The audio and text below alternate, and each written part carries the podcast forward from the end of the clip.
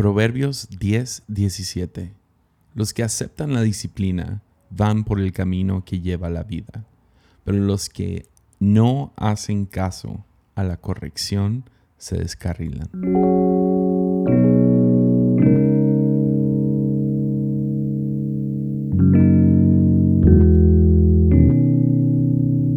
En la industria de robótica existe algo que se llama Uncanny Valley.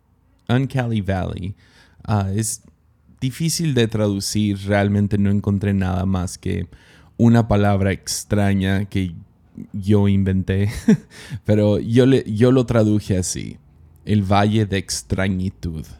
Ah, y a lo que me refiero es, es el valle de lo extraño, de lo bizarro y de lo inadecuado, de lo extraño, ¿no? Esto es cuando construyen un robot que parece humano, mas no son idénticos a seres humanos. Ah, los vemos y no sé si has visto los videos y si no, ah, no sé si lo recomiendo, pero cuando ves a un robot que tiene gestos humanos y pelo humano y ojos humanos, te dan ciertos sentimientos como de incomodidad, de miedo, como diríamos por acá, uh, te dan ñañaras. y es fascinante porque ves a un robot como Asimo de Honda. Ah, lo puedes ahí ver y vas a ver que no parece humano más que por el hecho de que tiene cabeza, torso, brazos y piernas, pero esta no, no tiene gestos, no tiene cara, no tiene, bueno, tiene una sonrisa ahí, pero te da cierta sensación juguetona, amable, como, como, ah, me gustaría verlo en persona. Pero el momento en que un robot le van agregando más atributos humanos, como pelo, ojos, gestos, empieza a, convertirse en algo repulsivo.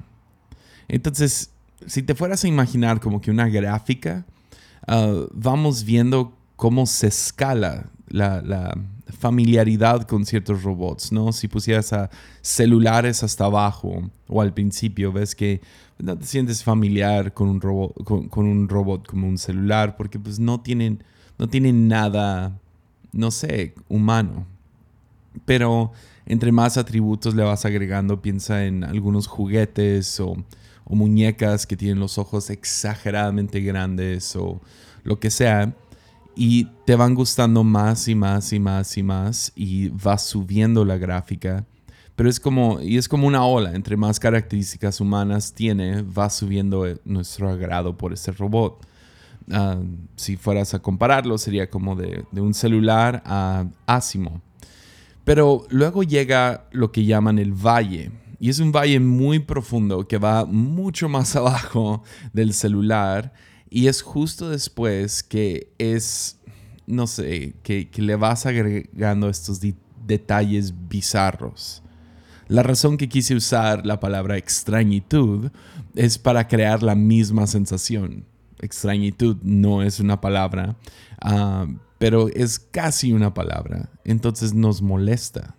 Los robots empiezan a tomar como que una característica como zombie o como no sé, empiezan a dar mucho miedo, tanto miedo que ah, una vez mostrándole estas ideas a mi hijo, lo perturbó demasiado y le dieron miedo a los robots por, no sé, semanas. y la teoría es que existe este valle por culpa de nuestra expectativa. Ya. Cuando nos parece, cuando no parece humano, no esperas que parezca más humano. O sea, tomas a una muñeca que tiene ojos exagerados o pelo de ciertos colores y, o lo hacen, no sé, lo, parece más caricatura que humano, pues no estás esperando, ah, ¿por qué no parece más humano? Y puedes, puedes ir desarrollando cierta atracción a él. Pero y luego, cuando un robot es casi humano, hay una expectativa que no se cumple, entonces lo vemos extraño. Tú y yo vemos a seres humanos todo el tiempo, entonces sabemos cómo deben, cómo se deben de ver. y si el robot no empata con nuestra, expectativa, no nos gusta. Empezamos a decir, qué asco, ah, no quiero mirar esto, no quiero ver más este video, me, me, me irrita, ¿no? Entonces, ¿por qué les hablo de esto?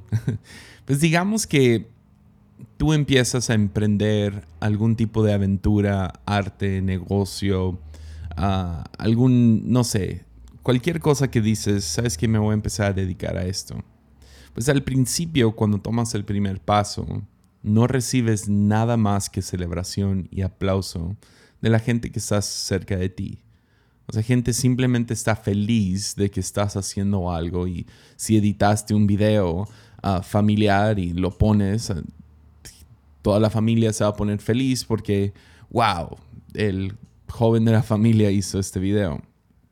También si haces algún tipo de proyecto de arte para, para la escuela o lo que sea, te comparan con tus compañeros, los que están a tu mismo nivel y la mayoría están, o sea, están em, empezando, entonces no hay, no hay mucha crítica. La crítica se vuelve muy mínima si hay algo, pues a lo mejor es, es, pequeño, son detalles, lo que sea. Pero luego empiezas a crecer y a perfeccionar tu habilidad y conocimiento. Empiezas a perfeccionar esos videos que estás editando, los dibujos que estás haciendo, o estás perfeccionando el negocio que abriste hace unos meses. Y, y te vas a empezar a, no sé, empiezas a crecer, empiezas a subir la escalera o lo que sea de, de habilidad, de éxito, o lo que sea. Y luego lo que pasa es muy extraño. Luego te empiezan a comparar con otro nivel de artista, negocio, idea, etc. Y esto puede ser muy difícil. Porque al principio comenzaste y todo el mundo te celebró y es fácil, no sé, creértela. Creer, wow, qué increíble predicador soy todo el mundo al final me dijo que yo predico demasiado bien. Pero luego te empezaron a comparar con otro predicador y ahí es cuando empiezan a llegar las críticas. Abres un podcast y al principio toda la gente alrededor de ti están felices, te aplauden. Pero luego empiezan a sonar las motos y te empiezan a criticar. Y esto puede ser muy difícil porque ahora entraste en algo que se llama la brecha de la perfección. Y ah, es un lugar difícil de manejar. Aquí es donde vas a estar continuamente recibiendo crítica porque has superado la primera etapa cuando todo el mundo siente, no sé, cierta atracción a lo que estás haciendo y dicen, wow, qué bonito, qué chido que estás haciendo esta cosa. Lo superas y te empiezan a comparar a gente que está a un nivel mucho más alto. Entonces te empiezan a criticar porque ahora gente espera esta perfección. Eso se puede comparar con el valle de la extrañitud. Me gusta mi palabra. Pero al principio lo que haces es atractivo porque es lindo. Es, oh, qué, qué bonito que haces esto. Y la expectativa es relativamente bajo.